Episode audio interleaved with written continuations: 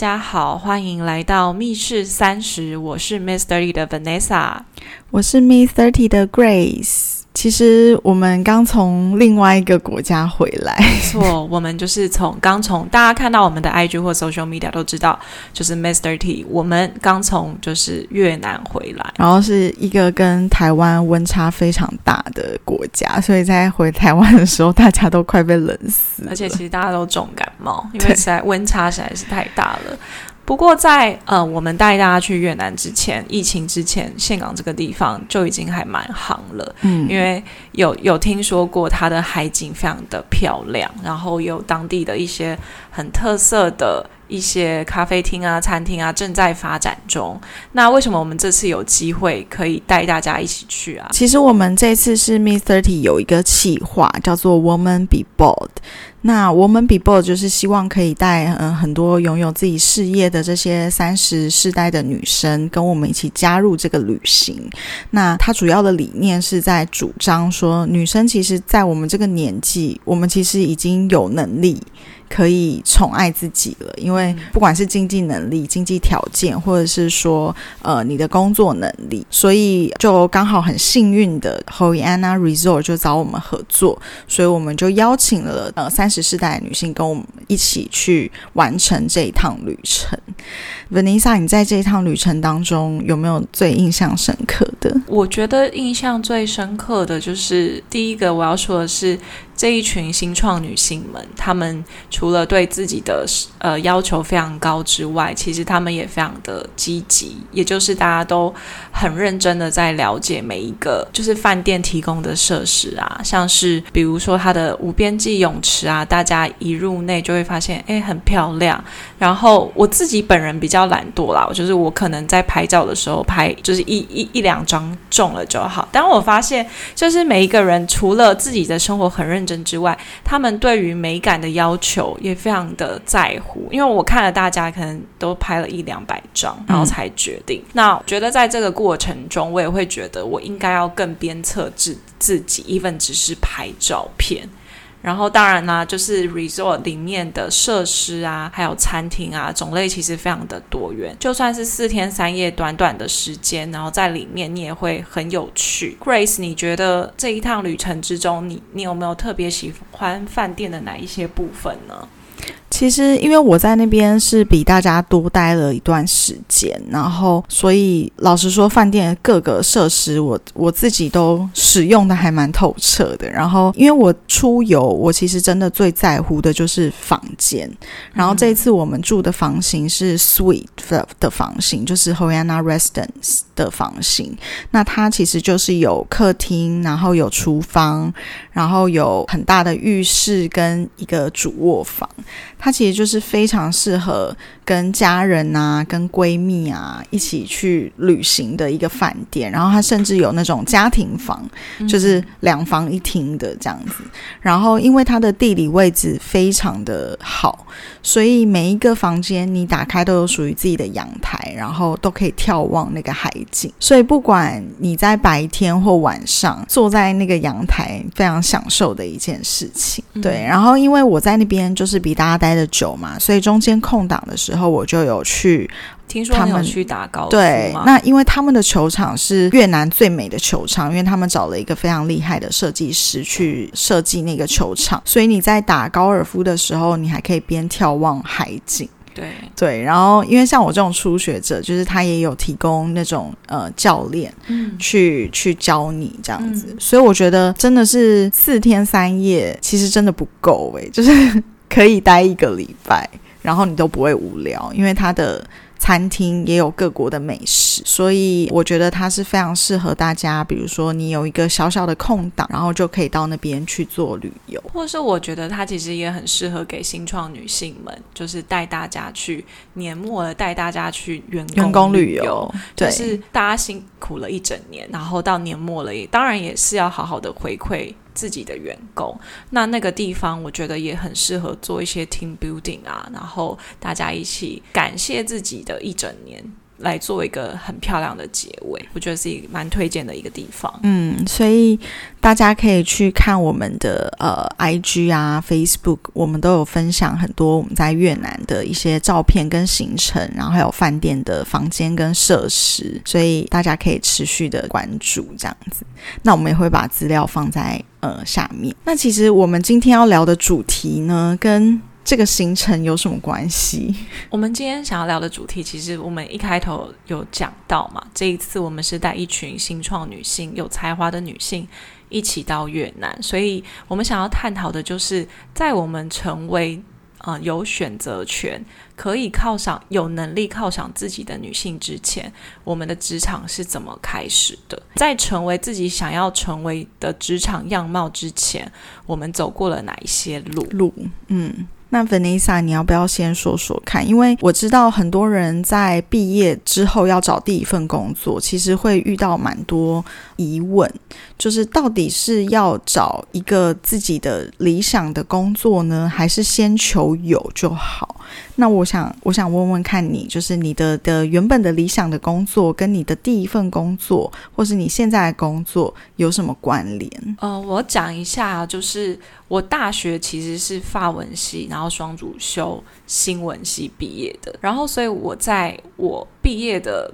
因为我就是那种很想要留在台北生活的那个人，我不是我不是台北人，我是桃园人，但我就想我一毕业一定要留在台北，所以在毕业之前，我就再想想我自己拥有的能力有哪些。当然，我看到的工作可能是很光鲜亮丽，但是我的能力并还不足。我觉得启发我的就是穿着 Prada 的恶魔，我看到安海瑟薇在。里面闪闪发光的样子，我觉得那就是我想要在职场某一个阶段的我成为的样子。所以当时我就结合了我可能新闻技巧的一些技能，以及会一点法文，我就选择了一个。在媒体产业担任编辑的工作，嗯，对。那很多人都会说，那这个跟法文到底有什么直接关系？因为呃，我当时是担任珠宝钟表的采访编辑嘛，嗯，那其实很多像是 LV 的制表师啊，或者是卡地亚的，可能是行销总监或设计师，其实很多的 background 他们都来自于法国，嗯，所以当你会讲一点法文，或是他们知道你听得懂一些法文，他会对你比较友善，这也有助于你可能跟别的编辑不同的地方的对。那你那个时候毕业的时候的 dream job 是什么？哦，我的 dream job 第一个就是站在新闻台播报新闻的主，然后另外一个就是对啊，就刚刚讲的像安海瑟薇这种，在他的职场上。呃，呼风唤雨、闪闪发光的那样的女生，所以其实你是有朝着你的理想的工作去去选择你的第一份工作的，对吧？我觉得是先有一个目标，然后选择一个最低的门槛，然后慢慢的往那条路走。我觉得我的职涯是这样开始的。嗯，对。那你之后的工作呢？你要不要稍微再跟大家说一下？就是第一份工作是编辑，那接下来你的工作是跟编辑有关吗？还是是因为有些人他的接下来的选择，他可能就会跟上一份工作落差很大？就是我在担任编辑的时候，就是了解了各大精品品牌的基本知识嘛，包含可能爱马仕它的工坊为什么会有工坊，或是爱马仕的第一只手表怎么出现的。我觉得在这两年，我累积了非常多品牌的知识跟经验，当然也去参加很多记者会，但我发现。在这路上，我发现我不是一个只能在电脑背后写文章的人。嗯，我想要成为可以谈判的那个人。嗯，所以当时，嗯，刚好那个公司就有一个机会可以转职。我的老板就问我说：“Evanessa，你要不要试试看当业务？”嗯，然后当时我们我自己个人的短见对业务是蛮有蛮多有色色彩的，可能需要。呃，卖肉卖身啊，或者是没有自己的生活。嗯，但是我就觉得，哎，我很年轻啊，然后我也想要往就是目前走走看，我想要跟更多的人群接触，然后我是一个很喜欢挑战的人。嗯，所以我就我就转职变成了整合行销业务。嗯，那业务的工作就是你可能要去跟客户谈封面的封面是谁，你要把这个封面卖出去给广告客户。嗯，那或者是你要谈一个 case，因为你就有业绩压力嘛，你就要去整合另外一个品牌，或是你手上拥有的人脉资源呐、或者是包装成一个包套，把它贩卖出去。那在这个过程中，我觉得是我人生成长很大大跳跃的一个阶段。嗯，对，所以其实你的职涯都是算是都走在同一个线上。对，我的职涯都走在同一个产业上，因为我觉得我的目标还蛮明确的。嗯，所以我是我我的转职或是我的选择，一定是为了我要往目标行走加分的，所以我的选择应该是这样子。哦，对，那我也蛮好奇，Grace，你在你毕业后选择的第一份工作，跟现在也创业了嘛，中间担任公关，这一切都是你理想中的状态吗？嗯，其实我跟你完全就是不一样，嗯 因为我是一个，就是我在呃，我是德文系毕业的，对。嗯那那个时候，其实我在毕业的时候，我也没有给自己设定一个目标，我甚至不太知道自己要什么。嗯我我对于工作我没有太多的想法，嗯然后所以那个时候我就误打误撞，我的第一份工作是跟演艺圈有关，但我不是在目前的人啊，就是我是有点可以分享一下你当时演艺圈的工作在做些什么？其实我觉得那一份工作我蛮像一个秘书或是助理，只是我必须处理的这些事情是跟演艺圈有关的，嗯。所以我可以看到呃，比如说一些明星他们在拍照、嗯。拍戏，呃，或是私底下的画面，或是我因为当时我的老板他会有很多应酬嘛，那他就会带着我去，嗯。所以我跟了很多演艺圈的人接触啊，嗯。那有可能是幕前，有可能是幕后的。嗯。但是对于当时你看我二十二岁刚毕业的我来讲，其实是一个还蛮冲击的，因为你知道，如果你刚毕业，你你进到的公司是那种比较循规蹈矩的公司，你可能就是哦一步一步慢慢学。嗯可是我是一下就被丢到了那个 对五光十色的环境。那我觉得那个时候对我来说是蛮冲击的，因为我看到很多大人的世界，很多现实的一面呐、嗯那那个时候我对自己的职业说实在也没有太多的规划，我甚至蛮迷惘的，因为我不知道我到底擅长什么。我觉得我那时候在做的事情其实就是一些杂事，嗯所以我不知道我自己的能力在哪里，我不知道我自己喜欢什么，我到底要做什么。那为什么后来你没有选择跟演艺相关的工作，而是选择进入了另外一个产业，算是公关界嘛？嗯嗯、呃再来我我就出国念书了嘛。但我出国念书的时候，我选择的呃相关的科系其实就是跟呃 marketing 有关系，跟 branding 有关。所以其实呃，我觉得我跟你蛮像，就是我们都有对。工作一个幻想，就是哦，我也想要当 Emily in Paris 里面的 Emily 啊，嗯或是这种在精品公关产业里面工作的女生。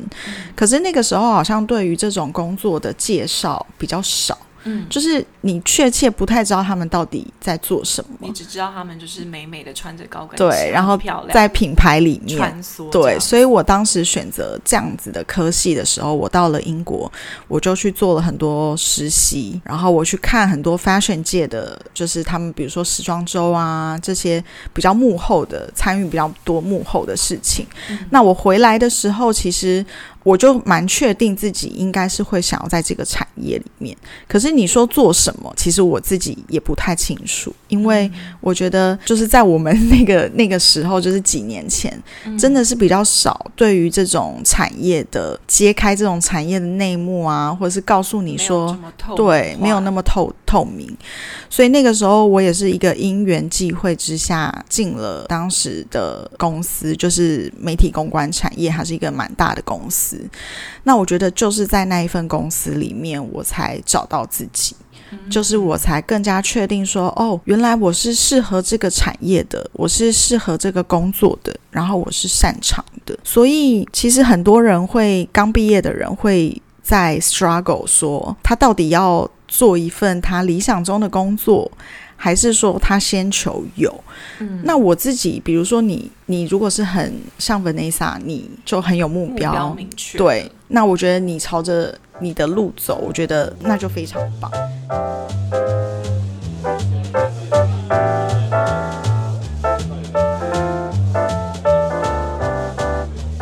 相信有很多人跟我一样，就是可能从小到大，你好像没有特别擅长哪一件事情，因为我觉得当公关这个这个工作。它并不是说你特别会算数学，或者特别会弹钢琴这种。我觉得他也需要一点点天分。对，就是，但是这个天分是你必须真的接触到了这个工作的时候，你才会被启发。对，所以我自己觉得，在你刚毕业的时候，你不一定要一定选择一个你可能梦想中的工作，或是你未来想要朝着那条路走的一份工作。我觉得你可以趁着你是一张白纸的时候，你去找寻自己。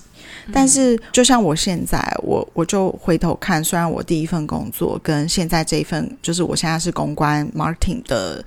职位好像没有关系，但其实它非常的息息相关，因为他的人脉的累积啊，再来是因为呃，其实公关你也常需要跟艺人合作嘛，没错，所以其实你就会知道他们是怎么运作的，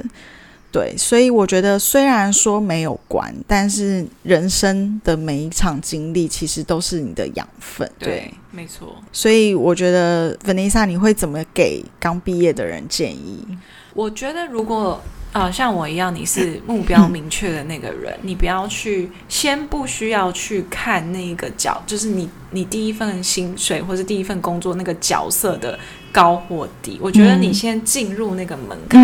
等你有底气之后，当你的实力慢慢累积好之后，你再去选择你要有的角色。嗯，我觉得先进去再求好。嗯，我觉得这会是我给。就是你的目标明确的人的一个建议。嗯嗯，那像最近《Emily in Paris》已经出了最新的一季嘛，然后我最近就在看。对对对，其实有有几个呃，就是情节，我就觉得很心有戚戚焉。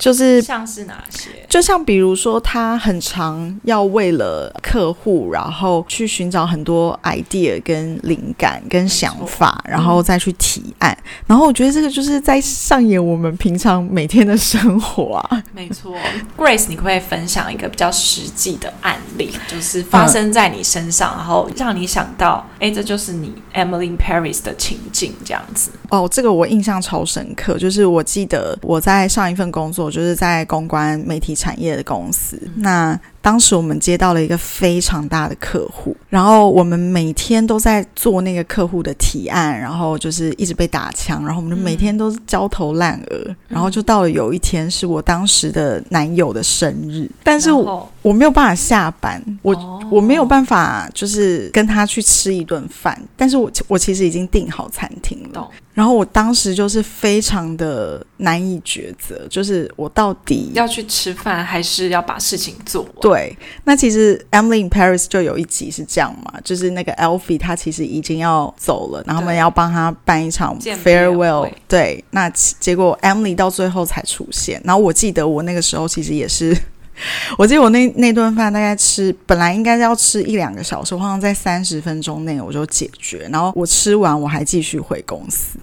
那这样子的状态常常会发生在你担任。公关产业的那个时候吗？其实我觉得蛮长的，就是这个是非常活生生、血淋淋的例子。就是当你是应该，我不觉得一定是公关啦，但是我必须说，就是在时尚这个产业，它并不是大家想象的那么光鲜亮丽，就是你要牺牲的部分其实蛮多的。其实我觉得，不管是 Emily in Paris，或是前阵子也很流行的台北女子图鉴，它都可以讲到很多人在职场上不同。角色的缩影。再分享一个也很有感觉，就是呃，应该是说他们有一群人不是离职了嘛，嗯去开另外一家公司，嗯所以他就只能跟他原本的老板就是继续待在原本的公司。可是其实很多客户都已经被拉走了。对对对，那那个时候他就跟他老板说：“我们现在没有权利去选择客户，我们已经不能像以前一样只做精品客户了。我们现在应该是每一个客户来找我们，我们都要尽全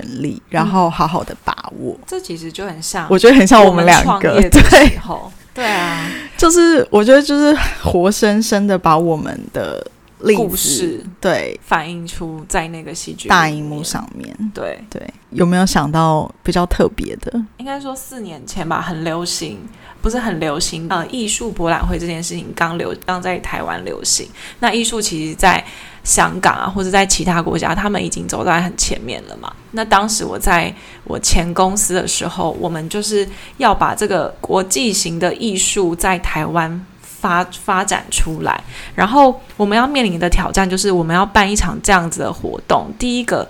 一定要有资金去推动嘛。然后第二个就是也要有品牌认同跟赞助，嗯然后跟第三个就是台湾群众要了解对，这三件事情，这件事情才会成功。然后当时我印象非常深刻，就是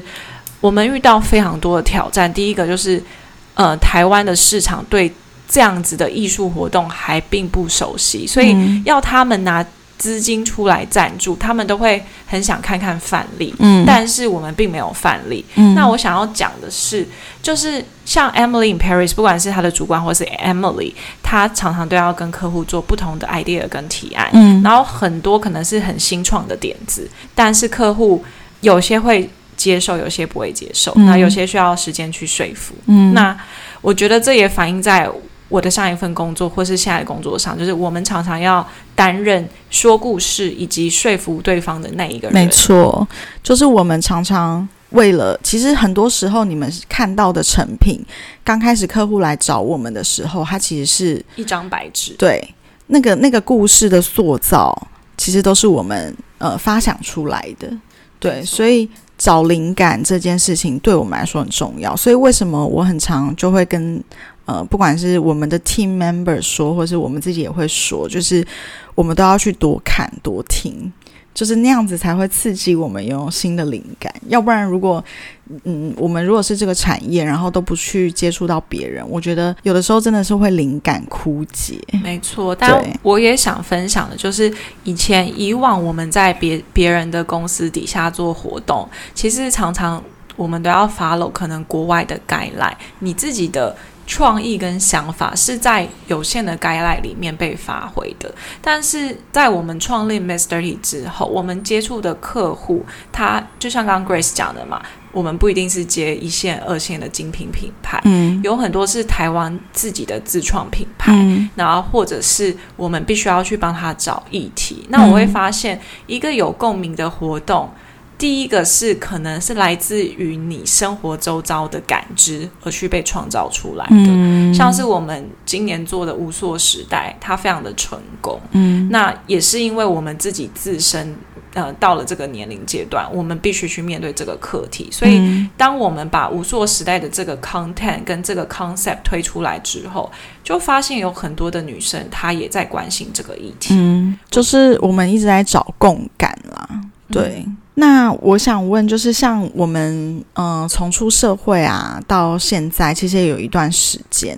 那我们刚刚也有说，就是我们的工作的产业其实是非常高压，然后步调非常快的。嗯，那你中间有职业职业。倦怠过吗？我觉得，呃，我我没有太明显的职业倦怠，因为虽然我是都在同一个产业里面，嗯。但是我的角色其实面对的工作跟角度其实完全不太一样，嗯。所以我并没有什么职业倦怠这件事情。嗯那如果我可能，我比较多的是疲乏吧。嗯嗯嗯嗯嗯，那你怎么排解？我的疲乏排解的方式就是好好的休息一下吧。嗯如果只是平常的话，就是我一定会去运动啊，因为我觉得运动就是最好舒压的方式。嗯然后再来就是可以跟同业的人聊聊天，就是彼此抒发一些情绪。嗯我觉得这就是我去排排排解我的疲劳的这件事情。嗯，那我不知道 Grace，你你可能在担任公关的时候，其实你可能会面临的客户或经历的 event 非常的有趣，也非常的精彩。那如果是像你这样子的角色，你也会遇到倦怠期吗？其实会耶，因为嗯、呃虽然比如说公关它办的每一场 event，它其实都有不同的切角，然后大家都觉得说哇好有趣哦什么的，但其实对我们来讲，它就是每一份工作，其实它的有趣的地方跟繁琐的地方，我觉得它是有趣的地方只是冰山一角，就是在前期的准备是非常繁琐的，所以我在每一次的活动跟活动中间，我都觉得哦，我很需要就是把自己抽离一阵子，就是。就是我觉得可能我需要去放松，我需要跟一个完全跟这个产业或是跟我工作无关的一个环境或是人接触，才可以让我好好的放松。然后我觉得，因为公关的产业，它的步调非常快，就是它的案子可能是一个接着一个，就是中间没有让你有喘息的时间。然后我我觉得我的个性又是一个很喜欢挑战的人，所以当案子一个一个接着来，然后它它的属性可能又差不多的时候，我其实我我觉得我蛮容易倦怠的。对，就是我我会觉得啊，如果都没有新的挑战，或是没有新的我可以学习的地方，我就会很想要新的尝试，然后去找新的任务，这样子。要怎么去找这个新的尝试跟任务？嗯，比方说是像学一个你完全不会的技能，这样算是吗？这个算是比较私生活，但我觉得如果是以工作上，像我之前就会是，比如说转换一家公司，嗯。因为其实虽然都在同一个产业，但我们也知道，因为公司的不同，所以你服务的客户的属性会不同。那当你的属性不同，其实你你工作的内容就会有蛮大不一样。的，然后跟你公司的文化。所以我我其实嗯、呃当我觉得 OK，在这一家公司，我好像已经学的差不多多了，我就会想要有一个新的挑战。对，嗯所以我觉得我的职业倦怠，我会比较倾向于我要再去找一个新的挑战，然后来刺激我整个人，可以就是你知道，再往前走。对，像现在已经到年末啦，嗯就是可能很多人都有另外一种想法，就是像你说的，可能找另外一份工作嘛，嗯嗯或是嗯领完年终奖金，他是不是就要闪退了？嗯所以我我也很想要呃聊的一个就是说，是什么样的原因会让你考虑必须得要换工作？第一个，你刚刚嗯讲到，可能是你在这个公司你已经都学会了，嗯，那还有什么样子的点会让你觉得，嗯，你应该要再 move on 了？我自己也会蛮重视，就是工作的，就是整个品质，嗯就是比如说你开不开心这件事情，因为。像我们其实工作都占我们的生活大概已经三分之二了吧？对啊，几乎是。对，啊，所以如果在这份工作上面你不开心了，我觉得那就是一个你考虑可能转职的点。但是当然不开心，我觉得你要先自己检讨一下是什么原因。嗯对，那如果是你自己的原因，你可能要去想办法做改变。但是如果是比如说有些人就真的遇到了一个很不好的老板，嗯，或是他跟同事真的相处不来，相处不来，或是他这家对，然后他在这家公司真的没有办法发挥他的所长，我觉得导致于你的心情不开心了，那个也是一个可以可以让我考虑就是转职的一个点。嗯，那你你觉得呢？我自己的经验是，呃，为什么会要换工作？是、嗯第一个就是我想要在这个职涯里面再去挑战自己。然后第二个，我想换工作的原因，其实都跟老板或是工作环境没关系，而是嗯在这间公司我该学习到的事情已经都学习完了。嗯那这个时间点，我就会觉得我应该要换公司。然后再来就是，可能我会遇到有人挖角我了嘛。嗯嗯那嗯，现实面的是，有可能他给我更好的薪水啊，这很重要，对我觉得。然后或者是这间公司它所服务的内容又增加我人生的可能另外两三个、四个技能，嗯或是这间公司所接触的人脉会比我原来的公司更多。那这样子的原因，我就会选择，诶，我是不是考虑我可以跳槽了，或是我可以换一家公司试试？对啊，因为我觉得人都是要往上爬，所以当你有更好的机会的时候，这个也是我之前离职的。有其中一个原因，就你刚刚说的，别人来找你，那你自己评估过后觉得，哎，你有更好的机会，为什么不去试试看？或是你你现在的这个机会比之前都加分很多，那我就会选择，我应该我就会考虑就是过去。对我也是。那我们可以来讨论一下，很多人就会看，比如说看到我们啊，他们就会说，哎，你们是女强人呢，或什么的。但其实，我觉得“女强人”这三个字好像又是扣在女生上面，好像对我们来说压力又有点大。那你自己觉得，呃，你怎么看“女强人”这三个字？我会觉得“女强人”这三个字，其实身为女性，我们自己也常常被这三个字绑架。嗯，就是好像女强人就要事业很成功，事业很成功，然后很独立，不依赖人，然后。呃，不太能有自己个人的情绪，你不太能哭啊，或者是难过、有低落、有不好的一面，就是你必须因为“女强人”这三个字钉在那边，没错，然后很逞强。嗯，那我自己。觉得女强人，它并不是一个称赞的词。嗯，我反而会觉得，有时候我们还因为“女强人”这三个字付出了更多的东西。嗯，那你是怎么看待“女强人”这三个字，或是这个词？我自己其实完全没有觉得像女强人她应该是什么样貌，就是我没有对于这个词有一个想象，说哦怎么样的人她就叫女强人，因为。我觉得每一个人在他自己工作上发挥的很好，就算他今天只是公司里面的小职员，或者是 whatever，就是一个行政对，但是他把这份工作做得很好，我觉得他就是很闪闪发光，或者他真的很负责。然后我觉得就像你说的，就是像我们现在也很常可能会被说，哦，你你就是女强人。可是我就觉得女强人到底是什么？因为我们只是在做我们应该做的事情。对，那我也不觉得女强人她就应该要有你刚刚说的那些特质，因为女生真的很容易被冠上女强人之后，大家对你就有一个幻，呃，就是有一个想象，就是觉得哦，你应该是很强势啊，很难搞啊这种。